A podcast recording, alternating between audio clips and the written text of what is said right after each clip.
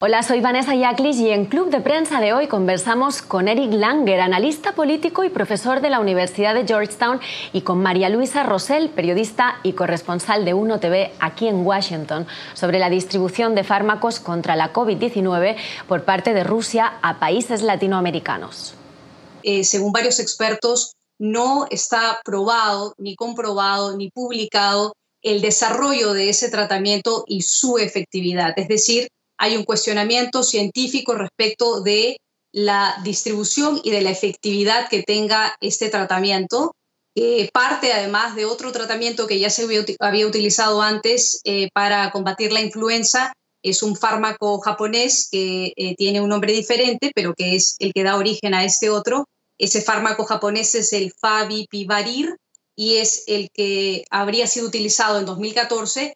un fármaco que ha sido ahora eh, usado para la producción de este otro, que es el ruso, y eh, que según los expertos no está muy claro de si efectivamente va a disminuir o va a poder ayudar en el tratamiento del coronavirus. Es imposible que se hayan hecho las pruebas para ver si realmente funciona o no. Ah, aún ahora las vacunas y otras cosas no han sido realmente comprobadas ningunas ah, y va a tomar muchos meses más. Entonces, que haya un producto ya que sea una cura, una cura parcial, es muy difícil. Sí parece que hay un antiviral que se llama Remdesivir, creo se llama, ah, que se usa en Estados Unidos, pero son esos para, para paliar los efectos ah, del virus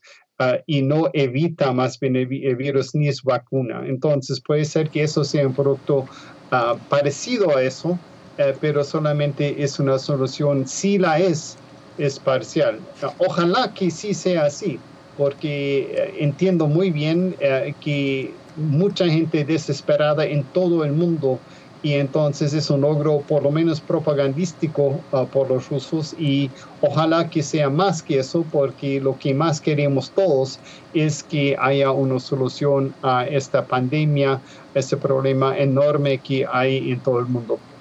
Esta fue parte de la conversación que sostuvimos en el programa Club de Prensa que se emite de lunes a viernes a las nueve y media de la mañana en Ciudad de México, Bogotá y Quito y diez y media en Estados Unidos a través de NTN 24.